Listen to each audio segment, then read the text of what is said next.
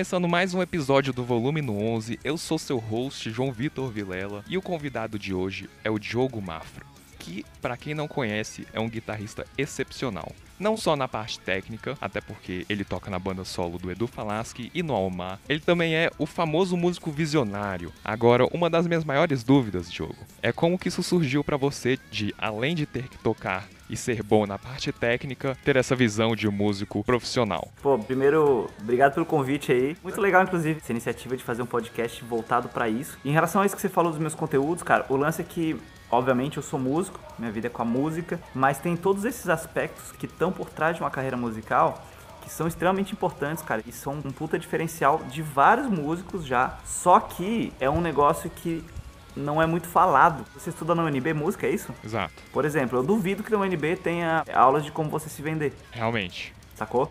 Então lá você vai se formar um puta músico, vai entender de harmonia, vai entender de improvisação, vai saber prática em conjunto, você vai entender de teoria musical. Aí você vai se tornar um puta músico, né? Um puta produto. Você é uma pasta de amendoim melhor do mundo. Tá, mas como é que você vende pasta de amendoim? Você tem embalagem? Você tem um distribuidor? Você tem uma marca que chame atenção e mostre que você é uma pasta de amendoim e você é bom pra caralho, entendeu? Então, é um tipo de assunto que no mundo da música as pessoas não costumam abordar. E é um negócio que eu aprendi muito com muitas referências. O próprio Marcelo Barbosa é uma puta referência para mim nesse lado, porque além de um puta músico, uhum. ele é uhum. empreendedor. Porque ele tem a escola de música Sim. dele, e então acho que a parte empreendedora dele começou mais forte com a escola de música. Só que aí o empreendedorismo na vida dele se tornou um negócio que virou ele. Então, na carreira musical dele, ele começou a ser empreendedor também. Um refletiu no outro, né? É, um refletiu no outro. Não foi um negócio pensado, não, vou estudar marketing pessoal para a minha carreira de guitarrista. Não, cara. A cabeça dele só funciona assim porque ele já estudou por conta do empreendedorismo dele com a escola, né? E aí tudo se tornou uma coisa Sim. só. Então, ele é uma puta referência, uhum. eu aprendi muito com ele convivendo, conversando. A gente é muito amigos, né? Então sempre quando eu tenho dúvidas, eu falo com ele. Ele é muito experiente nessa área. Então acredito que a minha primeira referência de empreendedorismo dentro da música, assim, de um cara que pensa diferente na carreira musical foi ele. Ele me deu um tapa na cara, assim, não foi físico, tá? Ele não me uhum. agrediu, mas uma, algumas coisas que ele me falava assim que você conhece o Marcelo, ele é papo reto. Ele é um cara muito legal, sempre tá ajudando as pessoas que querem ser ajudadas, mas ele não vai Sim. ficar fazendo carinho na sua cabeça se você estiver fazendo cagada, não. Ele vai falar real. E isso para mim foi importante porque eu botei o pé no chão, assim, tipo, opa, Diogo, você tá fazendo coisa errada. Você quer ser músico, Entendi. mas você fala que você quer pra um lugar, mas você tá caminhando pro outro. Então, peraí, rever isso aí.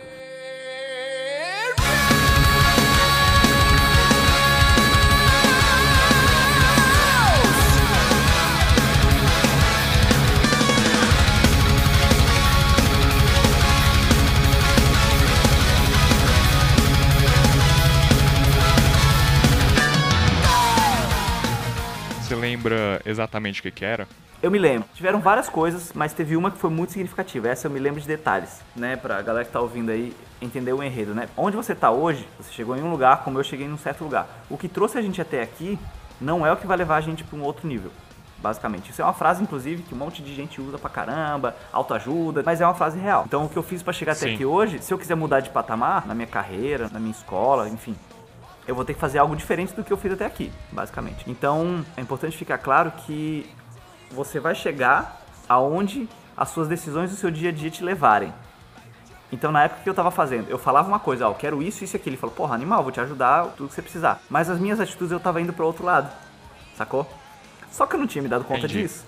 Aí eu vou te contar a história que foi o meu primeiro tapa, que foi importantíssimo para mim. Eu era aluno dele, né, no GTR, e ele não sei se. Acho que poucas pessoas sabem disso, mas ele me deu bolsa. Eu nunca paguei um centavo de aula para fazer aula com o Marcelo. Porque ele Legal. apostou em mim, né? Eu, eu tava vindo de Floripa. Tá, não vou mentir, né? Eu cheguei a pagar uma época porque ele já tinha me falado, velho, você não precisa de aula, vai estudar o que você já sabe, meu. Eu falei que eu nunca paguei um centavo de aula para ele, mas eu cheguei a pagar uma época porque uhum. ele tinha me expulsado. Ele falou, velho, você não precisa mais de mim. Se você quiser me ajuda, tá aqui, mas o que você tá. precisa para estudar, para você continuar estudando, você já entendeu o processo, você já tem conteúdo. Se uhum. você quiser estudar outras coisas que você não faz hoje, você tem como. Entendi. Você não precisa necessariamente da minha aula. Só que aí chegou uma época, aí eu fiquei um tempo sem fazer aula, mas a gente era amigos ainda. Ele falou, velho, você não precisa mais de mim necessariamente. Você já tem como andar com suas próprias pernas e estudar sozinho. Aí eu fiquei um tempo sem fazer aula e depois eu escolhi, falei, cara, barba, eu tô precisando fazer aula de novo e tal. Aí nessa época eu cheguei a pagar, mas eu pagava, era ridículo, né? Mas durante a maior parte do tempo que eu estudei com ele, até eu me formar no GTR, eu não paguei nenhum centavo de aula, porque ele ele me deu Aham. essa oportunidade. Eu tava indo de Floripa pra Brasília pra correr atrás da carreira de músico. Convite do meu primo, que é o Alírio Neto, não sei se você sabe. O Alírio é seu primo? É, ele é meu primo. Caraca, não sabia. Foi ele que falou pra eu ir pra Brasília. Ele já tocava com o Legal. Barbosa, já eram muito amigos. E ele falou, cara, se você quer levar a sério a carreira de músico, eu vou te convidar pra ir pra Brasília. A gente divide um apartamento, um aluguel lá. Você vai pagar suas contas, não sou seu pai não, se vira aí. Mas é uma oportunidade que eu vou te apresentar pra uns caras fodas lá. A galera que vai te tirar da zona de conforto, mas você vai evoluir muito lá. E eu topei na hora, falei, partiu, velho, vamos nessa. Aí foi quando ele me apresentou pro Barbosa. E de fato, eu fui pra Brasília, o próprio Barbosa me deu um emprego no GTR como recepcionista. Eu, eu era secretário ali. Como de fato meu salário era baixo, eu tinha grana, ele me deu uma bolsa também. Ele falou, cara, ó, você não vai pagar aula não, fica tranquilo. Se você quer se dedicar, eu vou apostar em você. Eu falei, porra, genial, né, velho? Pra mim foi incrível. Serei eternamente grato a ele por conta disso, né, meu? Porque foram muitos anos Legal. de ensinamento de aula que eu não paguei nem um centavo. Só que por outro lado, era uma aposta que tava fazendo em mim.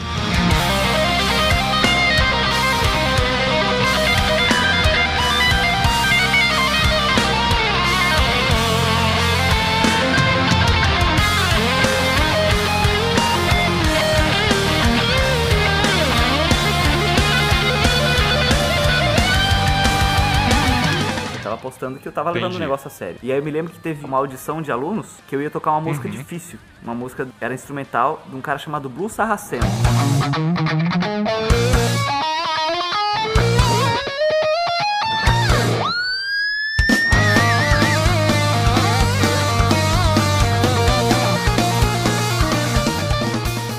Guitarrista muito massa. Ele é meio underground. Os guitarristas hardcore devem conhecer, mas ele foi mais conhecido nos anos 80 e nos anos 90. E era uma Aham. música difícil e desafiadora. E eu tava praticando a música pra tocar na audição. E aí, exatamente uma Ok. semana antes da audição, teve um churrasco de aniversário da Suzy, que era uma amiga nossa, que ela é esposa de um ex-professor, né? Hoje em dia eles moram nos Estados Ok. Unidos e tal, mas. E aí, pô, ela morava numa casa com piscina, fim de semana, cervejinha. E eu na festa, né? Fui lá, churrasco, piscina, cerveja. Aí eu tava felizão lá. Cheguei mais cedo que eu pude na festa, meio-dia, eu acho, que era durante o dia. E lá tava eu, né? Tomando banho de piscina, tomando cerveja. E aí o Barbosa tinha se comprometido, ele era muito amigo do casal, da Suzy também. E ele foi, só que ele chegou, cara, já tava pra anoitecer, era tipo sete e pouco da noite, seis e meia, sei lá. Aí ele chegou, Aham. a gente conversou um pouquinho e tal. Aí eu, pô, Barba, chegou só agora tal. Ele, é, tinha umas coisas pra fazer e tal, mas, pô, tô aí, vamos curtir e tal. Aí ele me olhou tomando cerveja, ele... Não foi nem um lance que ele alinhou pra me dar uma lapada. Ele só, no meio do papo, ele perguntou, pô, e aí a música da audição lá, como é que tá? Tá de boa, velho? E faltava uma semana, tá? Eu falei, ah... Já tô tocando ela, mas ainda tenho que estudar algumas coisas, tem que limpar algumas coisinhas, tem que dar uma ajeitada ainda, mas não tá 100%, mas tá rolando. Aí ele olhou assim, ué, você tá aqui tomando cerveja, velho? Aí eu, a primeira reação foi ficar meio puto, tipo, oh, what the fuck, cara? eu Tô... Aí eu pensei assim, caralho, é verdade. Ele tem razão. Aí ele falou assim, cara, você faz o que você quiser, mas eu, se eu não tivesse com a música 100%, eu não tava nem aqui. Aí meio que me caiu essa ficha, porque é questão de prioridade. Eu falei, cara, é verdade. Aí né? foi o slap. Foi a porrada. E eu, e eu, eu já, já falei isso pra ele, sabe disso. E eu acredito que ele nem fez de propósito pra. Não, agora eu vou dar um ensinamento. Porque... Não, velho. Foi no meio da Sim. conversa, assim. Papo de brother, saca? E aí você percebe também um pouco de como o cara pensa, né? Como na cabeça dele tá tão bem estabelecido um método, assim, do que é prioridade, do que não é, né? Exatamente. Na cabeça dele era tão claro que não fazia sentido eu não estar enxergando isso, entendeu? Só que eu, de fato, Sim. ainda não tava enxergando. Cabeça de menino novo, imaturo. Só que aí eu falei, cara, é verdade. É questão de prioridade. E a minha prioridade, eu tô aqui em Brasília pra quê?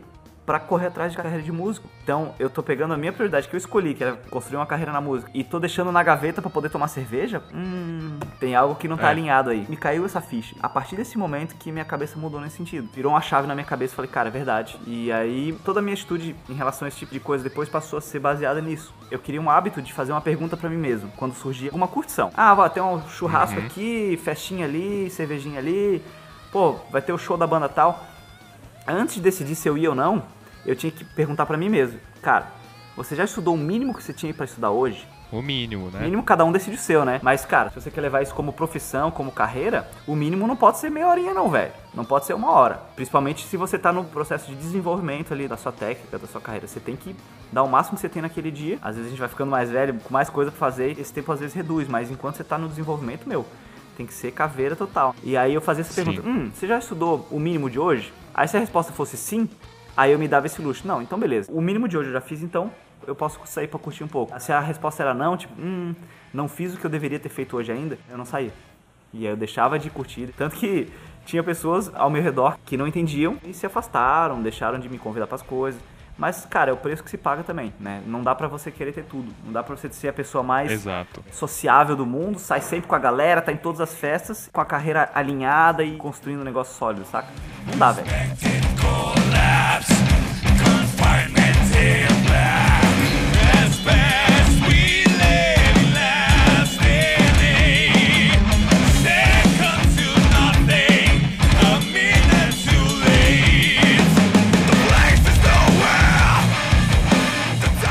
Próprio Nelson Faria conta que quando ele tava no GIT lá na Califórnia, aquela vibe de estudar o dia todo, ele tinha um amigo que de vez em quando chamava ele pra ir pro cinema, enfim, não entendia o amigo que chamava ele pra curtir enquanto ele tava ali dando o máximo de si naquela situação. E aí o próprio amigo dele falou: "Eu te chamo porque você é meu amigo, mas vai ter um momento que eu vou parar de te chamar, porque você sempre fala não". E aí ele meio que se tocou, tem que ter um certo equilíbrio.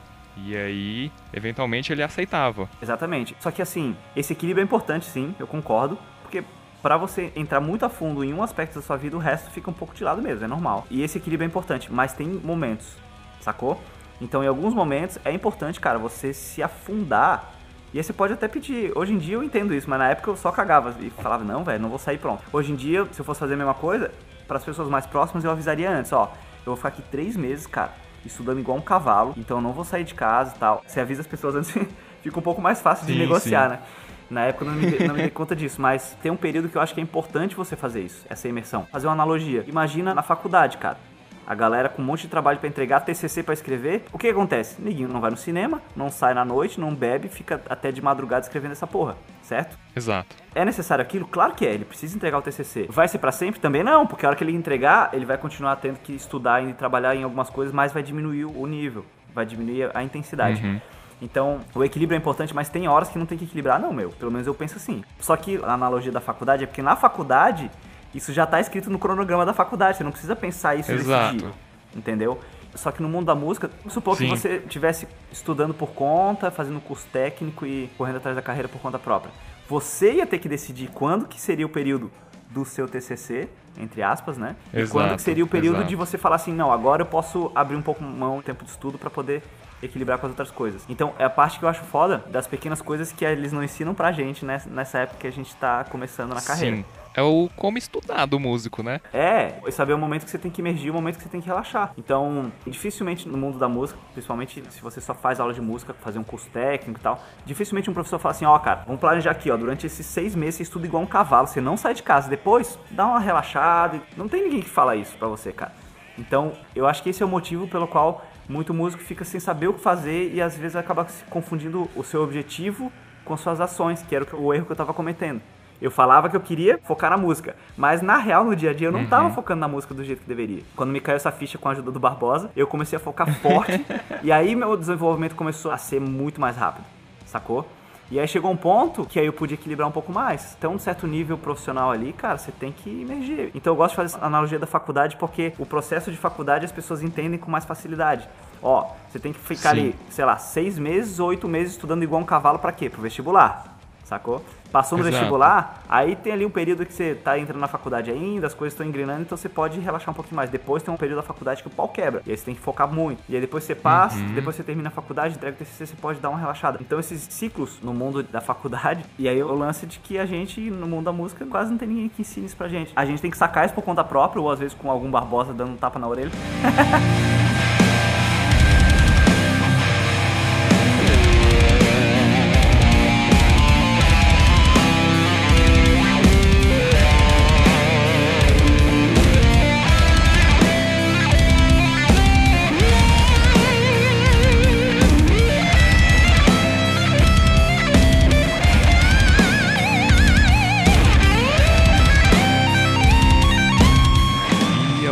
o que eu sempre gosto de falar, né? É muito melhor você ter um cara como Marcelo Barbosa foi pra você, que vai te mandar a real, o que muitas pessoas podem acabar até chamando de arrogante, mas que não vai ficar falando que ah, vai dar tudo certo, sem nem saber direito da situação e muitas vezes não vai falar de forma sincera pra você o que realmente pensa, né? Com certeza. E tem verdades que são ruins de ouvir, velho.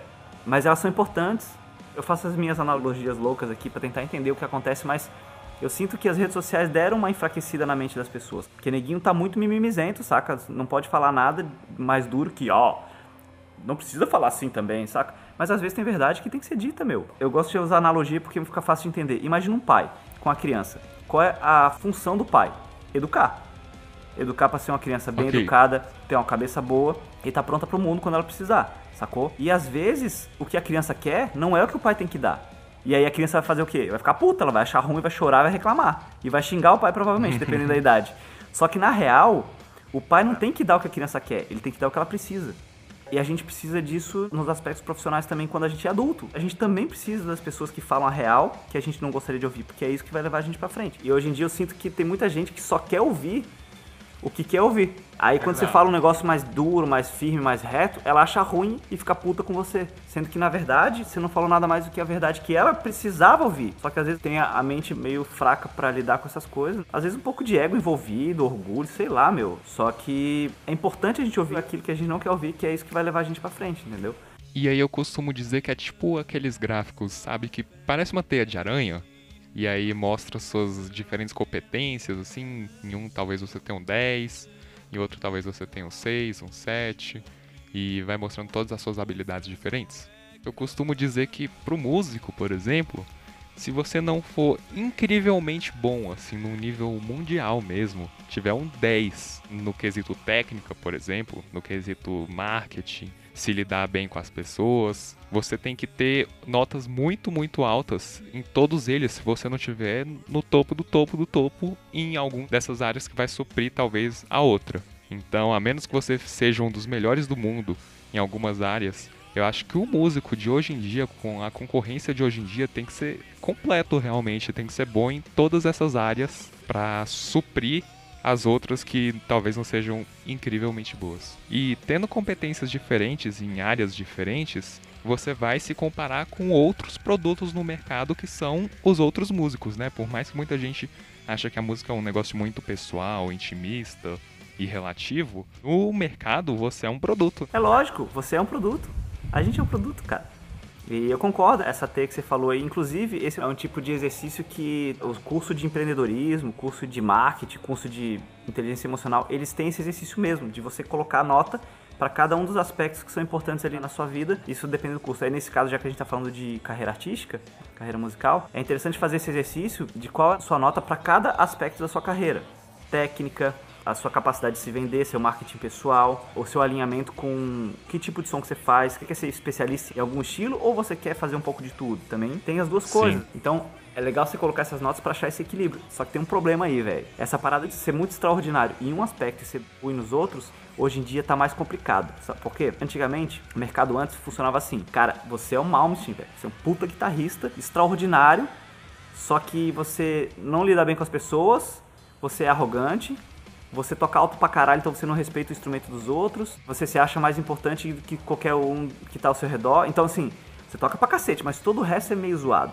E aí, o que, que acontecia antes? Vinha um empresário e limpava esses outros lados. E falava assim, cara, só toca a porra da guitarra, deixa que o resto eu faço. O artista, que era um puto instrumentista, mas ele era ruim nas outras coisas, ele fazia cagada por trás, mas vinha o empresário e limpava. Tipo um Guns N' Roses da vida. Cara, a banda era extraordinária, os caras faziam músicas do caralho, era sexo, drogas rock and roll loucura, fazia um monte de merda de jogar televisão da janela do hotel. É legal de uhul, rockstar. Mas, cara, alguém vai ter que pagar. e esse alguém não é o dono do hotel. Pode ter certeza, velho. Mas aí o Axel podia jogar, ou o Slash, sei lá, jogava e não pagava. Mas quem pagava? O empresário dele. Então tinha alguém para limpar as merdas dos caras. Hoje em dia, não tem mais isso. O lance de ter alguém empresariando e fazendo tudo por você e você sendo só o cara que toca as notas da guitarra, já quase não existe mais isso, cara. É muito raro. E hoje esse empresário que quase que dependia de você em muitas das ocasiões, ele pode simplesmente olhar pro lado e apostar em outra pessoa, né? Com certeza. E além disso, esses empresários tinham inclusive muito mais dinheiro, né, velho? Porque eles dominavam o mercado inteiro. Eles estão enfraquecidos, então eles não vão se responsabilizar com tudo, cara. Então um contrato desse ele não vai colocar na cláusula que assim, ó, se você jogar a televisão da janela, eu que vou pagar. Hoje em dia não é assim. Exato. O contrato vai ser muito mais curto também, né? Com certeza.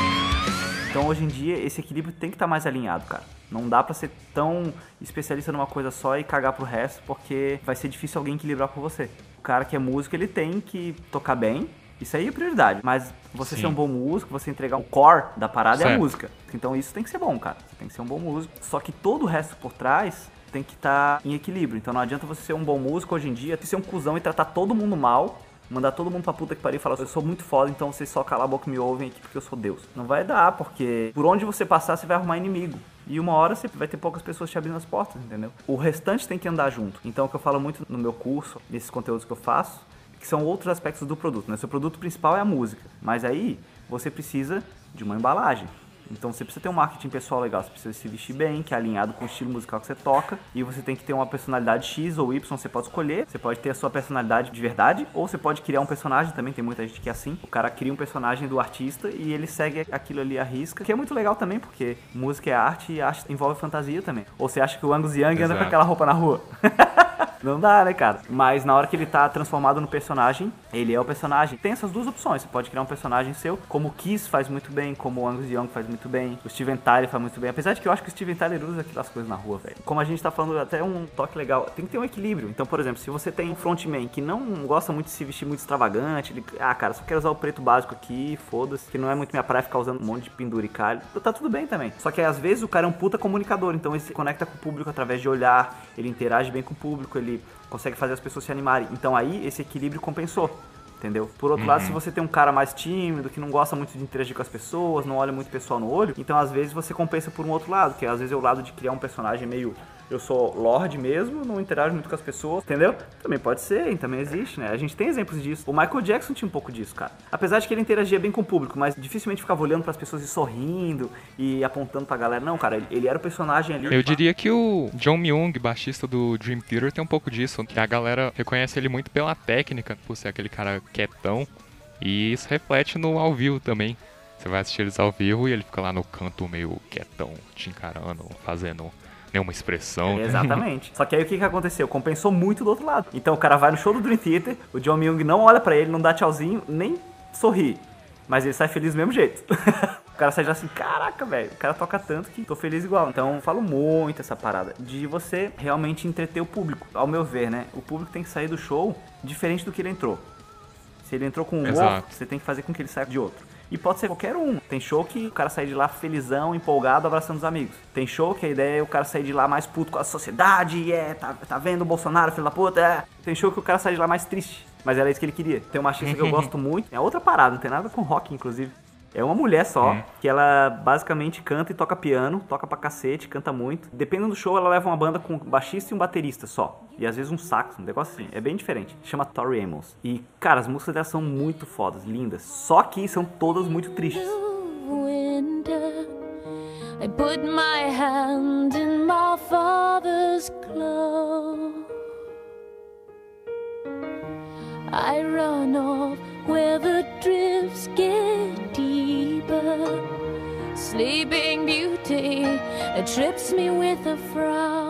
Tem umas músicas mais energéticas, assim, mas é sempre com peso emocional meio tenso, assim. Por exemplo, se eu ouço cinco músicas dela, já começa a ficar mais triste. A galera que vai no show dela e se identifica com essa mensagem. Às vezes passou por coisas difíceis na vida ou gosta de se sentir assim, se identifica com a letra. E sai do show, Sim. de certa forma, feliz por ter experienciado aquilo, mas ela não vai sair de lá feliz e sorridente. Às vezes ela sai meio cabisbaixo, assim, tá meio pesado. Então, eu acho isso muito interessante porque as pessoas sempre associam tristeza com um negócio puramente ruim, mas é tipo aquele ditado que depois de uma tempestade sempre tem um arco-íris. Com isso, logo depois do show, que você saiu com aquela bad vibes, né, com uma sensação meio estranha, meio incomodado, pode ter certeza que depois você vai ficar ainda mais feliz nos seus momentos felizes, até nos seus momentos normais. Você vai apreciar seus momentos normais com mais felicidade por causa disso. Claro, você entrar num show para ter essa energia mais pesada, não tem nada de errado. Às vezes, simplesmente a pessoa quer estar num ambiente onde ela sente que tem outras pessoas que entendem ela. O lance da empatia. Por isso que as pessoas se identificam com letra de música, velho. Porque a letra da música às vezes fala um negócio que ela passou algo parecido e se identifica, bicho. Pô, toco com o Edu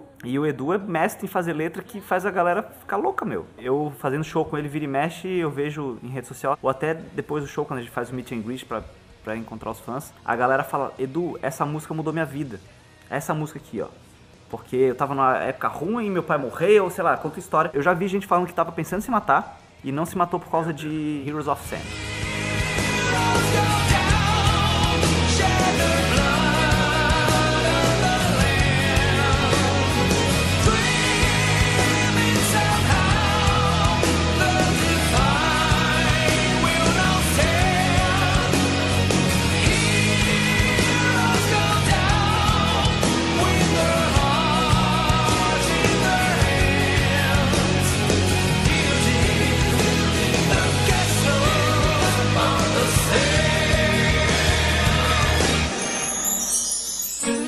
A pessoa, pô, eu tava assim, aí de repente quando eu ouvi essa música parece que tava falando comigo. E aí eu mudei minha cabeça e comecei a fazer diferente, não sei, porra, olha que incrível, velho, entendeu? Que é o lance da empatia que a letra da música traz para as pessoas sem o artista nem perceba, às vezes. Exato. Às vezes o artista pode pensar que a música foi um fracasso, o lançamento de um single, de um álbum, enfim, foi um fracasso. Mas imagina se você pode ter um impacto desse em alguém no que você considera que foi um fracasso já não valeu a pena? Lógico, você tá louco, meu. É uma mudança muito incrível e é mais comum do que parece. E às vezes o fato da pessoa ir num show que não é para ficar feliz, é um negócio mais denso, as músicas mais pesadas, de energia, ela tá conectando a história com o público que tá ali. Rola uma empatia, velho. Não tem jeito. Você simpatiza por Exato. aquilo que é próximo de você, né? Tem até uma técnica que eu ensino muito, que essa técnica é foda, que chama rapport. Você já ouviu falar disso? The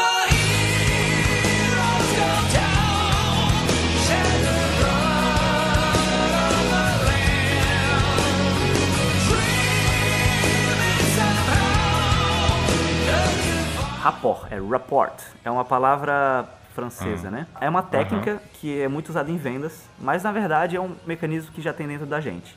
É um mecanismo de empatia. Ele tem a ver com o nosso lado instintivo de sobrevivência. Que pensa comigo, quem é a pessoa que você mais gosta na sua vida? Ah, família, né? Mãe, pai, irmão. É você. Tem muita gente que fala assim, não, mas eu ainda gosto mais da minha mãe do que de mim e tal. Porém, você fala isso racionalmente. Mas pelo lado instintivo e animal, existe uma chance muito grande de que numa situação de risco ela vai se proteger antes de proteger a mãe dela. Eu sei que existem níveis pra isso, tá, João? Exato. Eu sei que tem o lance do, do instinto materno e paterno, que aí o, o- a mãe se mata pra salvar o filho. Isso- aí eu sei que existe, né? Não, vou, não quero nem entrar nessa discussão aqui. Aham. Mas de modo geral, falando de seres humanos que não são necessariamente seu pai ou sua mãe, no mundo de modo geral, a gente tem mais apreço a gente pela nossa vida, até por questão de sobrevivência do que qualquer outra pessoa. Então, que tipo de pessoa que você tem uma tendência maior de gostar e de confiar? Pessoas são parecidas com você. Realmente. Entendeu? Então vamos supor que você conheça uma pessoa agora. Você nunca viu ela na vida, nunca conversou, você não sabe os valores dela, você não sabe as dificuldades que ela teve, você não sabe histórico de família, você não sabe nada. Existe uma tendência maior de você confiar nela se ela for parecida com você. Sacou a ideia? Uhum, se ela gostar de uma mesma coisa que você gosta. É, só que isso ainda vai além. Eu vou entrar mais no instinto. Existe um mecanismo dentro do nosso cérebro, João, que é chamado de córtex reptiliano. Tem a ver com o nosso sistema de segurança. Então o que ele faz, cara? Ele tá o tempo inteiro olhando ao redor e para as pessoas que estão ao nosso redor, os outros animais, e tentando Sim. entender se aquilo é uma ameaça ou não. Se a gente precisa ou não ficar preocupado e atento pra, sei lá, não morrer. Só que esse sistema não desliga, velho. Não desliga. A gente pode racionalmente olhar pra pessoa e falar assim: olha, ela falou uns negócios legais, é uma pessoa legal. Mas se por algum motivo o seu córtex reptiliano identificou alguma coisa naquela pessoa que ele não confiou muito, lá no fundinho vai ter uma vozinha falando alguma coisa pra você em relação a isso. Porque o, o córtex reptiliano ele fica o tempo inteiro pegando informação do ambiente que você tá e das pessoas que estão ao seu redor pra ver se aquilo não é uma ameaça pra você. Essa é a parada. E esse sistema não desliga, tá? O córtex reptiliano. Então o que acontece é que o córtex reptiliano não fala português nem inglês. Ele não fala língua falada, ele fala linguagem não verbal. Então, quando você conhece alguma pessoa que te fala um negócio massa, mas lá no fundo você tá com uma pulguinha atrás da orelha que, hum, essa pessoa tem alguma coisa estranha. Provavelmente é porque o que ela tá falando não tá alinhado com a linguagem não verbal dela, que é linguagem Sim. corporal, padrão de comportamento, isso aí tem a ver com essa parte da neurolinguística, que é não verbal. Então, quando rola esse desalinhamento, o seu cérebro fala assim, cara, tem alguma coisa estranha. Porque ela tá me falando uma coisa, o corpo tá dizendo outra. Inclusive, as mulheres chamam isso de sexto sentido. Mas, mas é o mesmo mecanismo, é o córtex reptiliano. Desculpa, mulheres, aí se eu quebrei alguma, alguma crença de vocês que não, é o meu sexto sentido.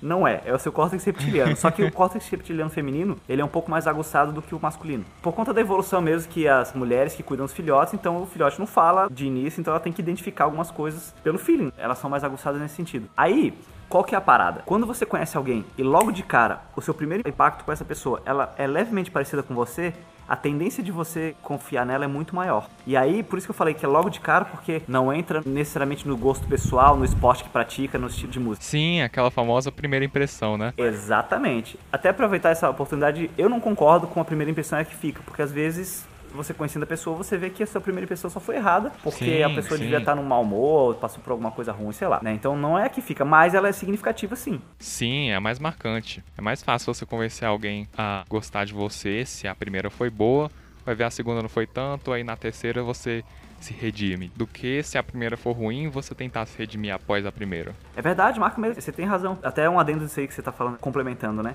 É porque o seu cérebro já tomou a decisão. Ele já tomou a decisão de não confiar naquela pessoa.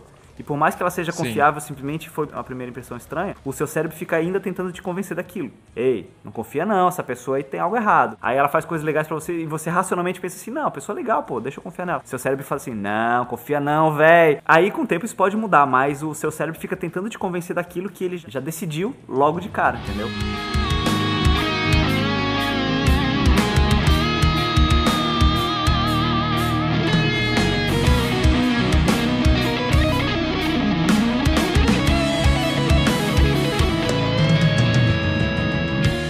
A ideia do rapport é você criar uma similaridade com a pessoa para que ela confie em você muito mais rápido.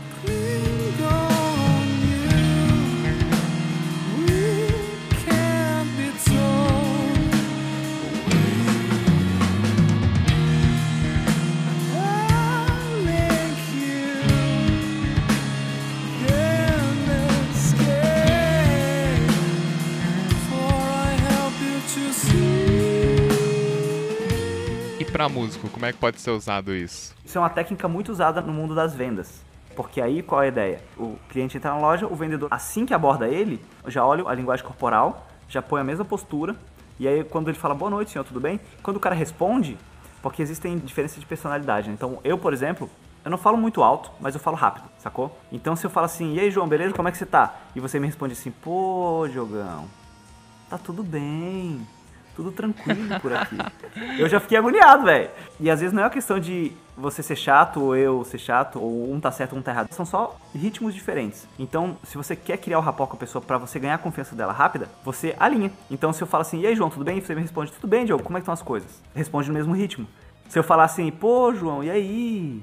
Como tá indo o seu podcast? Aí você me responde, pô, Diogão, tá indo bem, cara. Estamos crescendo aos poucos. Entendeu a ideia? É uma hipnose, assim, na pessoa. Você alinha seu comportamento com ela e fala, ó, eu tô na mesma frequência que você. Exatamente. Você emula ela para que ela crie empatia por você mais rápido. E Você faz isso através de linguagem não verbal, que é o jeito mais eficiente, que é linguagem corporal, gestos e essa parte falada que é de volume e ritmo. Então, se a pessoa fala rápido, você fala rápido com ela. Se ela fala alto, fala alto com ela. Se ela fala mais baixinho, fala mais baixinho com ela. Se você vai seguir carreira musical, você vai fazer o quê? Um curso de música. O cara vai te ensinar a tocar, cantar Sim. e é isso aí. Um vendedor, ele vai fazer o quê? O curso de vendas. E lá no curso de vendas tem esse assunto do rapport.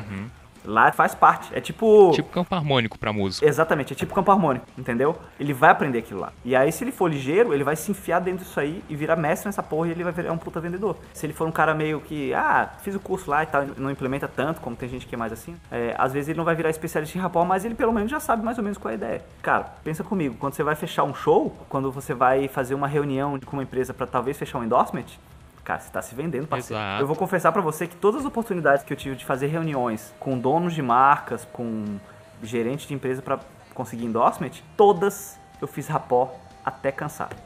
Todas. É sério. Tô abrindo o jogo aqui. Então tá aí, pra quem tá ouvindo, quer uma dica maior do que essa e uma amostra de que isso funciona mesmo? Eu vou até te contar uma história sobre rapport que essa foi muito louca, foi muito assustadora. Eu montei a minha escola aqui em Florianópolis, né, a GoPlay, e aí o Aquiles, baterista, que é amigão meu, toca comigo no Edu e tal, e o Aquiles Priester, ele entrou em contato comigo porque ele tava marcando uma sequência de workshops no Brasil inteiro, ele fez uma paulada de workshops. E aí ele sabe que eu tenho escola e tal, e ele me ligou perguntando se eu tinha interesse de fazer o workshop dele. E a minha escola nem tem aula de bateria. Aí eu pensei, cara, pô, minha escola não tem aula de bateria, mas pode ser legal, pode ser uma oportunidade, cara. O cara tem um nome bom, ele é gente boa. Claro. E como a gente é brother, e ele confia em mim, ele fez até um esquema bem facilitado, assim, pra eu correr menos risco e poder viabilizar o negócio. Então eu falei, ah, vamos fazer. E aí topei fazer. E foi o primeiro evento da minha escola, o primeiro evento de workshop, assim. Aí eu, beleza, vamos correr atrás. Só que eu sabia que aqui em Floripa ele ia ter público, mas não ia ter 500 pessoas, não ia ser um puto workshop pra ganhar dinheiro pra caramba e tal. E querendo ou não, tem um certo custo alto ali. Aí eu comecei a pensar em formas de reduzir o custo máximo que eu pudesse. E eu sei de um custo alto, até porque, como eu faço muitas turnês, que é de hotel, né, cara? Hotel é alimentação. Ah, claro. A hotel a galera até se liga, mas às vezes a alimentação é um custo que é mais alto do que as pessoas imaginam. Porque tem diária de alimentação e ele veio com uma equipe de ele mais três. Vixe. Ele, um hold, um técnico de som e o cara que vende merchandising. Então eram quatro pessoas. E ele ia precisar de duas diárias de hotel aqui. Sim. Então eram oito diárias de hotel. Vai vendo. Então isso leva o custo lá pra cima. Então a primeira coisa que eu queria arrumar um jeito de ter uma parceria era de hotel. Então eu tava na minha escola e tal. Aí eu sabia que na rua da minha escola tinha um hotel ali chamado Hotel Faial. Eu falei, cara, eu vou lá e ver se eu consigo uma parceria. E aí eu peguei uns materiais do Aquiles tal, ele me mandou um release legal tal. E eu fui lá mostrar pro cara o evento que eu queria fazer pra ver se eu conseguia uma parceria. E aí chamei o gerente do hotel. E aí o gerente do hotel até conhecia o Aquiles. Ah, fiquei, ah, eu lembro desse cara. Não era fã, assim, mas ele sabia da existência do Aquiles e tal. Eu falei, cara, tô trazendo o cara pra cidade, vai ser um lance legal. Eu queria saber se vocês têm interesse em fazer uma parceria com o evento, né? Às vezes conseguir hospedagem ou uma facilitação de pagamento, um desconto pra poder botar os caras aqui, que eu quero botar eles num hotel bom. O cara foi bem gente boa, me atendeu bem. Aí, cara, eu precisava conseguir uma parceria dessa pra reduzir muito o custo e aí eu ficar com o evento praticamente pago já. Tirando esse custo aí, já ia dar tudo certo. Aí eu fui com essa mentalidade. Só que ele também não podia saber que eu precisava muito, né? aí eu comecei com ele e tal e dá-lhe rapor. Chumbei rapor desde o começo. Usei todas as técnicas de neurolinguística de persuasão que eu conheço e foi conversando com ele, falei do evento. Aos poucos foi se soltando tal. Aí lá pras tantas, a gente foi tentando achar formas de eu dar uma contrapartida pra ele. Porque ele falou, cara, muito legal o seu evento, quero te ajudar, mas também você tem que ver o que, que você consegue me oferecer de contrapartida pra realmente valer a pena.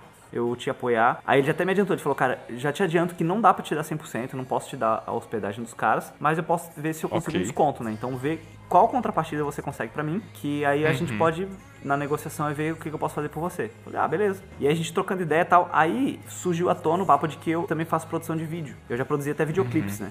Eu fiz um videoclipe do Alheiro Neto, fiz um videoclipe do Edu Falaschi. Então eu tenho conhecimento nessa área, né? Aí eu falei disso.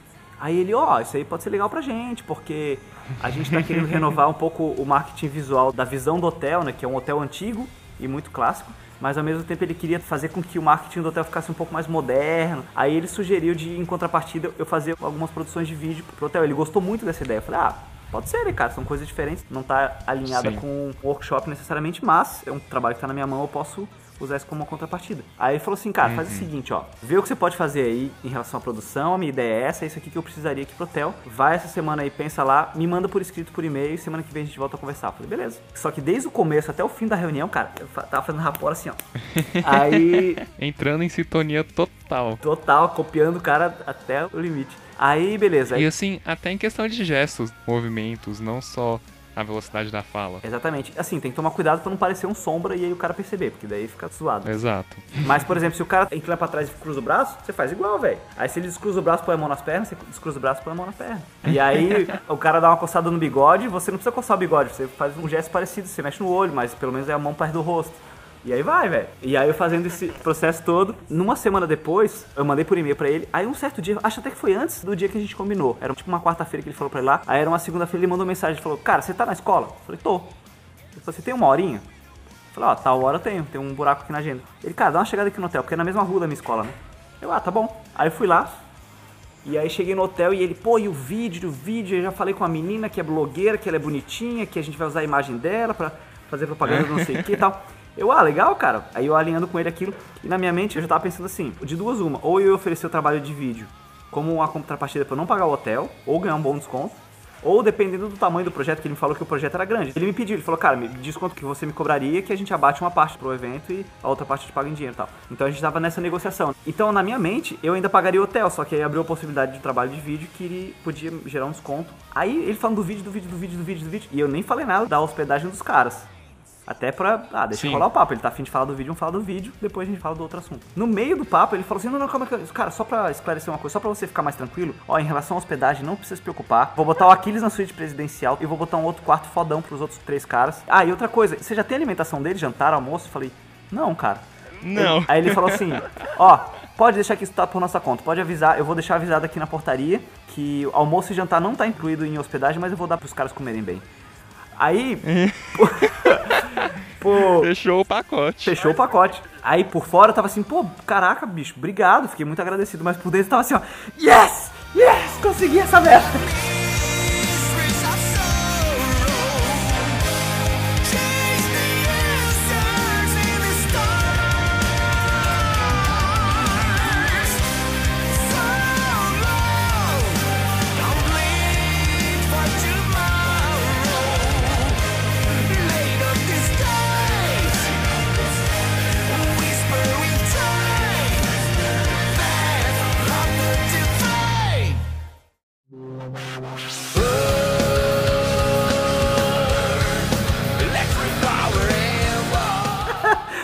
Felizaço, né, velho? Porque aí, pô, tinha economizado muito do investimento que eu teria que ter. E não foi nem eu que pedi, o cara ofereceu. Então ele falou, ó, nem esquenta com isso, já tá tudo certo. O Aquiles ainda vou botar na suíte presidencial, não sei o que, todo empolgado.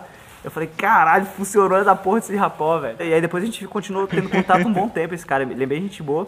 Teve um evento até de marketing digital grande, né? Eles estavam patrocinando, então Sim. ele tinha um ingresso a mais, ele me deu, ele me ligou, falou, cara, você quer um ingresso a mais aqui do evento? Porra, eu quero. E você vê, a gente trocou ideia, a gente falou de o que, que poderia dar de contrapartida e vice-versa e tal, mas no fundo foi fazendo rapó pra quê? Pra ganhar a confiança dele, ganhar a empatia dele e ele me ver com bons olhos, basicamente. E aí tem uma coisa que, Legal. eu, quando eu falo desses assuntos, é uma coisa que eu sempre falo pra reiterar. Independente do produto que você venda, a pessoa primeiro gosta de você e depois ela gosta do seu produto. Então, se ela não gostar de você de cara, vai ser muito mais difícil você vender o produto.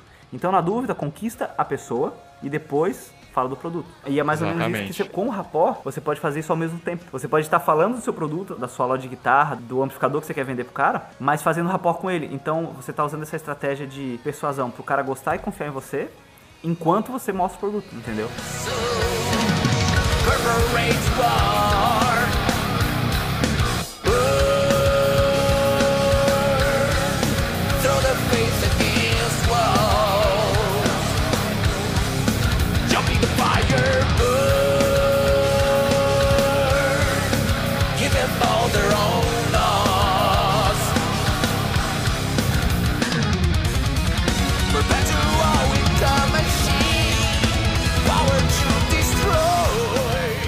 técnica do ela é muito mais eficiente quando é cara a cara, assim, dá pra fazer com o público também, em cima do palco, só que é um jeito um pouquinho diferente, tá? Porque a forma mais eficiente é o frente a frente, assim. Mas, por exemplo, cara, o músico tem que saber se vender.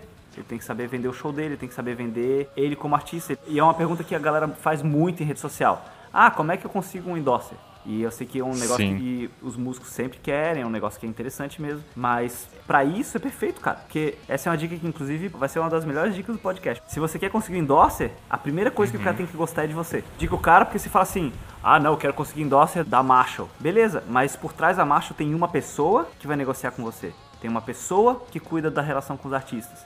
Então, no fim das contas, você vai negociar com pessoas. A galera pensa na empresa, na marca, na Tajima, na Fender, na Ibanez. Mas no fim das contas vai ser uma pessoa que vai tratar com você. E essa pessoa vai tomar a decisão. Então você precisa conquistar a pessoa primeiro, Sim.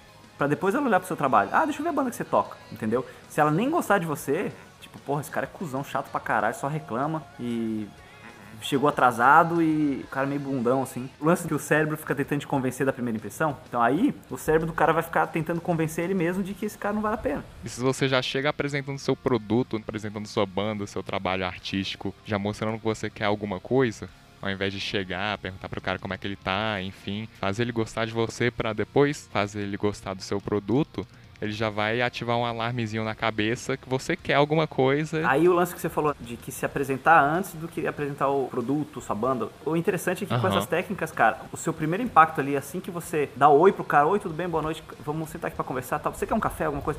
Só nesse pequeno intervalo de tempo já é o suficiente pra você fazer esse processo. Só pra você ter ideia, João, de números, o rapport tem níveis também. Rola aquela primeira impressão, aquele primeiro impacto, Ok. e depois ele também vai aprofundando no decorrer do processo. Mas um rapport eficiente, ele pode ir de 30 segundos a 5 minutos. Então você precisa de uma conversa, às vezes, de 3 minutos com o cara, 2 minutos, talvez nem entrando ainda no papo da sua banda. Então não é a questão de você sentar e falar, olha, eu sou assim, meus valores são esses, eu acredito nisso, meu, meu partido político e minha banda preferida. Você não precisa entrar nisso. Cara, vamos sentar pra conversar aqui e tal. Só nesse processo de sentar, pegar um café, pegar uma água pro cara, você já vai gerando esse negócio através do rapport. Então ele é rápido. Isso que é legal. É tipo o que os americanos chamam de pitch, aquela entrevista de um minuto rapidinha que você vai convencer o cara a comprar sua ideia, a investir no seu produto. Exatamente. Só que o primeiro pitch ali é de você, né? Se ele gosta de você. E aí depois ele vai ver seu produto. É Exato. claro que quando você toca numa Verdade. banda, você é um artista com um nome muito forte, aí já é um pouco mais fácil de conseguir as coisas. Então às vezes o cara nem gosta tanto de você, mas como você tem um nome muito bom que vai trazer dinheiro pra ele, ele vai fechar com você. Mas na vida normal da maioria das pessoas Uhum. não é assim, né, cara? Você fazendo essa estratégia, você já consegue quebrar uma etapa. Quando ele gosta de você logo de cara, o cérebro dele vai ficar tentando convencer ele mesmo de que é uma boa ideia fechar com você. Entendeu?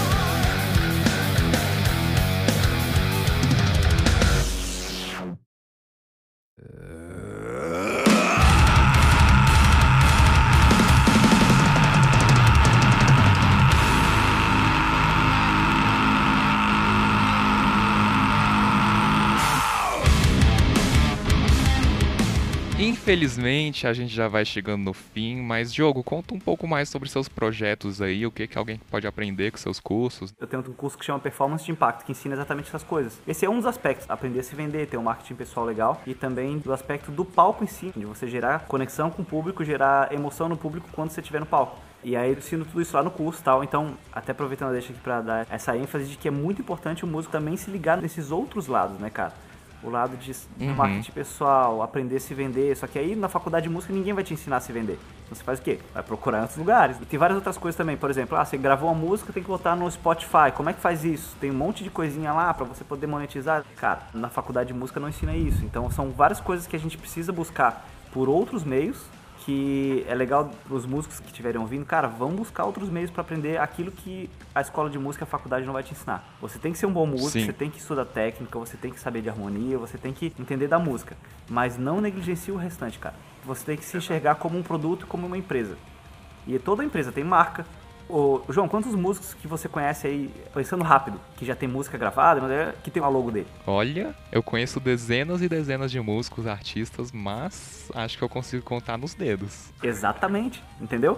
Ninguém te fala, ó, você tá tocando guitarra agora, a hora que você começar a trabalhar, pô, tem uma logo sua pra ter uma marca. Sabe, ninguém fala essas coisas. Mas é importante, porque você tem que se tratar como um produto, como uma marca. Aí você tem que ter uma logo, você tem que ter seu marketing pessoal, você tem que ter o que eles chamam de direcionamento. É um negócio assim, você direcionar quem é você. Eu, por exemplo, toco várias coisas diferentes, mas a minha especialidade é o quê? É rock, velho.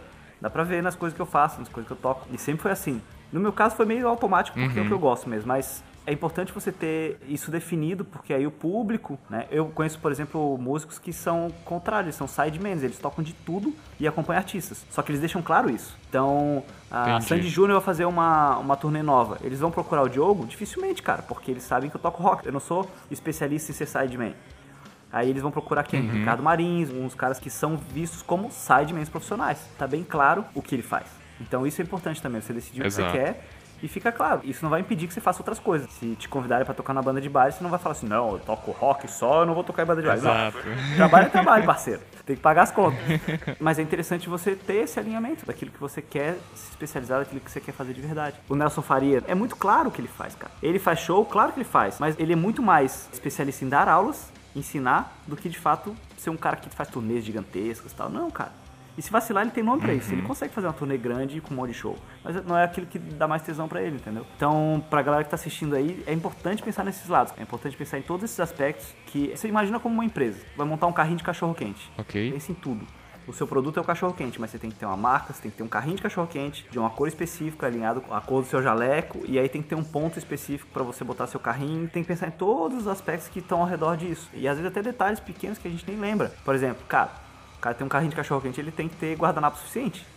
E é um detalhezinho, mas vai vender cachorro quente sem guardanapo pra você ver se o cliente volta na sua lojinha. Não volta, velho. É uma comparação um pouco abrangente, sim, mas se o músico pensar desse jeito, pensar nos detalhes de todo aspecto que envolve uma empresa, um produto, já dá pra abrir a cabeça, assim, já dá pra pensar no que, que ele pode correr atrás pra poder melhorar, né? É, realmente, é muita coisa que a gente tem que sempre estar de olho. Então, vamos terminar aqui só falando um pouco mais do seu curso e deixa suas redes sociais, que acho que é isso. Claro, pô, obrigado, João. Esse curso que eu tenho chama Performance de Impacto, que ele envolve todo esse aspecto de performance artística, performance de palco, carreira musical, até muitas coisas direcionadas pro mindset, mindset do artista, de lidar com nervosismo e ansiedade, que essas coisas também é um puta tabu. Então tá tudo lá. Esse curso ele é lançado com uma baixa frequência. As vagas não estão abertas o tempo inteiro. Eu lanço ele de uma média de 3 em 3 meses, 4 em 4 meses, depende da época. Então quem tiver interesse em saber um pouco mais sobre isso, vai no Instagram e quando for surgir o lançamento de uma próxima turma do Performance de Impacto, eu vou avisar por lá. Então se a pessoa me acompanhar, ela já vai ficar sabendo. É Diogo Mafra Play no Instagram. Então é isso aí, Diogo. A gente fica por aqui. Obrigadão por ter participado. Valeu, João. Obrigado pelo E convite. fiquem ligados no próximo episódio. Valeu.